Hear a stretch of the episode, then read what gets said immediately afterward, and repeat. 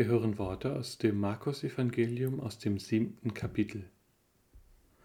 Und als er wieder fortging aus dem Gebiet von Tyrus, kam er nach Sidon an das Galiläische Meer, mitten in das Gebiet der zehn Städte.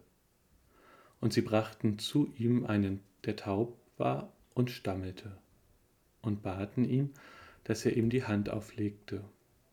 Und er nahm ihn aus der Menge beiseite und legte ihm den Finger auf die Ohren und spuckte aus und berührte seine Zunge. Und sah auf zum Himmel und seufzte und sprach zu ihm, Vater, das heißt, tu dich auf. Und sogleich taten sich seine Ohren auf, und die Fessel seiner Zunge wurde gelöst, und er redete richtig. Und er gebot ihnen, sie sollten's niemandem sagen. Je mehr er es ihnen aber verbot, desto mehr breiteten sie es aus. Und sie wunderten sich über die Maßen und sprachen, er hat alles wohl gemacht, die Tauben macht er hören und die Sprachlosen reden. Friede sei mit uns und Gnade von dem, der da ist, von dem, der da war, von dem, der da kommen wird. In einer jüdischen Schule sind die Kinder in höchster Aufregung. Statt sich in die heilige Schrift zu versenken, reden sie alle durcheinander. Als der Rabbi hereinkommt, rufen sie zu ihm, der Messias ist gekommen. Der Rabbi geht ans Fenster, schaut auf die Straße, kommt zurück, setzt sich ans Pult und macht da weiter, wo er in der letzten Stunde aufgehört hat. Aber Rabbi, unterbrechen ihn die Schüler, was sollen wir jetzt tun?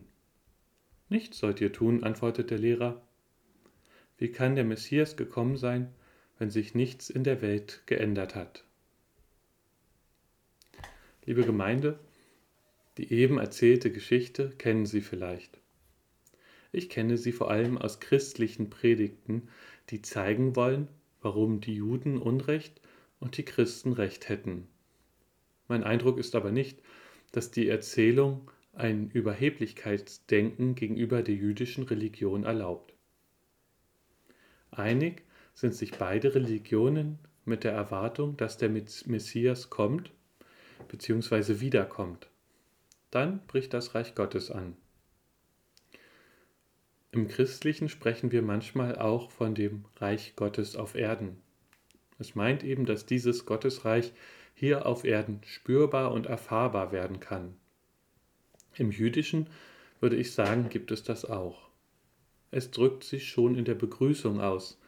Shalom, Frieden. Ich wünsche mir Frieden, ich wünsche dir Frieden auf Erden. Das meint nicht nur kein Krieg, es meint ein wertschätzendes, harmonisches und glückliches Leben für alle Menschen. Christlich würde ich genau diesen Zustand dann als Reich Gottes auf Erden bezeichnen. Und egal eigentlich, wie wir es nennen, es ist das Thema des heutigen Gottesdienstes. Es ist die Frage danach, wo wir Gott auf Erden finden können, und es ist eine kritische Anfrage, die wir uns dieser Tage stellen müssen, ob wir Gott überhaupt auf Erden finden. Der Glaube an Gott ist prägend für mein Verständnis der Welt. Wenn man daran glaubt, dass es nach dem Tod irgendwie weitergeht, macht man auch Politik anders als zum Beispiel ein Kommunist, der bis zum Lebensende dringend mit allen Mitteln das Paradies auf Erden schaffen will. Dieses Zitat stammt von dem Ministerpräsidenten von Nordrhein-Westfalen und ich frage mich ehrlich, ob er im Religionsunterricht gut aufgepasst hat. Ginge es nach Laschet, hätte Jesus den Taubstummen verstoßen müssen und zu der Menge sagen, was habe ich mit seinem Problem zu schaffen? Er soll sich um sich selbst kümmern. Ich verspreche euch, nach dem Tod wird alles gut.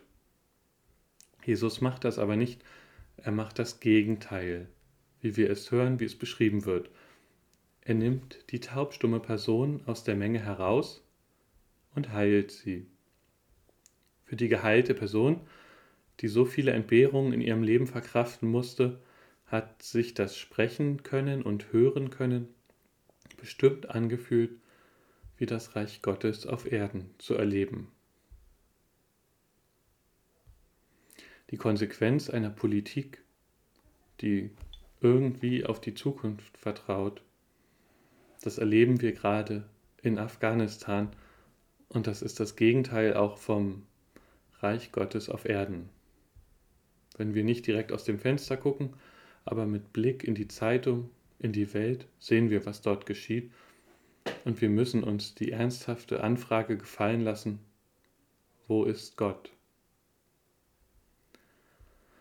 Die Menschenmenge, die verzweifelt am Flughafen steht und auf Rettung wartet, scheint ihn sich herbeizusehnen.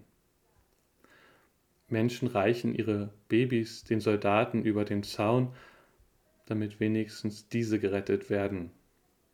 Es bricht mir das Herz. Jesus hat gewusst, was für den Taubstummen das Richtige ist. Mit ihm zu sprechen, um ihm zu helfen, geht nicht. Also benutzt er Gesten, damit der Taubstumme fühlt, was Jesus tut. Nur sieben Menschen zum Beispiel auszufliegen, ist keine Geste. Sieben Menschen, während der Flughafen überfüllt ist, weil eben nur jene sieben die richtigen Dokumente haben, scheint alles andere als das Richtige zu sein. In meinem Kopf haben sich die Bilder von Menschen verankert, die sich in ihrer Verzweiflung außen an die Flugzeuge klammern, obwohl das niemand überleben kann. Das einzige Richtige in dieser Situation kann nur sein, so viele Menschen wie irgend möglich zu retten. Es gibt Flugzeuge der Amerikaner, die bis zu 30 Prozent mit Menschen überladen wurden, damit möglichst viele gerettet werden können. Wussten Sie, dass über Kabul ein Betankungsflugzeug kreist?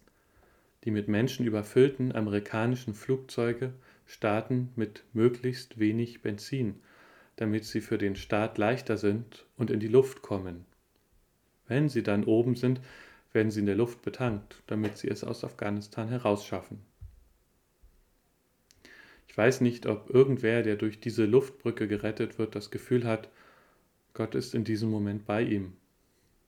Ich weiß aber, dass Gott Gefallen daran hat, wenn Menschen gerettet werden. Die Bilder aus Afghanistan zeigen mir, wie weit wir wirklich entfernt sind von einem Reich Gottes auf Erden. Wir können nicht Wunder heilen, wir können nicht Taubstumme hörend oder sprechend machen. Wir können aber alles dafür tun, dass sich das Leben von so vielen Menschen auf diesem Planeten massiv verbessert, weil wir die Misere selbst ausgelöst haben und mitverantworten. Ich glaube, das erwartet Gott von uns. Nicht so halbherzig, wie es der Ministerpräsident gesagt hat, als hätte Jesus nur die Stummheit und nicht die Taubheit beseitigt. So wie Jesus ganzheitlich geheilt hat, ist es auch unser Auftrag als Christenmenschen, das Reich Gottes auf Erden mit ganzem Herzen zu erreichen, zu errichten, aufzurichten. Es ist eine Aufgabe, die sich hier auf Erden wahrscheinlich niemals abschließen lässt. Aber das Ziel muss es sein, dass wenn ein Mensch gefragt wird, ob der Messias da ist, dass er in die Zeitung schaut und zumindest für einen kleinen Augenblick zweifelt, ob nicht inzwischen doch alles gut ist. Amen. Und der Friede Gottes, welcher höher ist als unsere Vernunft, bewahre unsere Herzen und Sinne in Christus Jesus. Amen.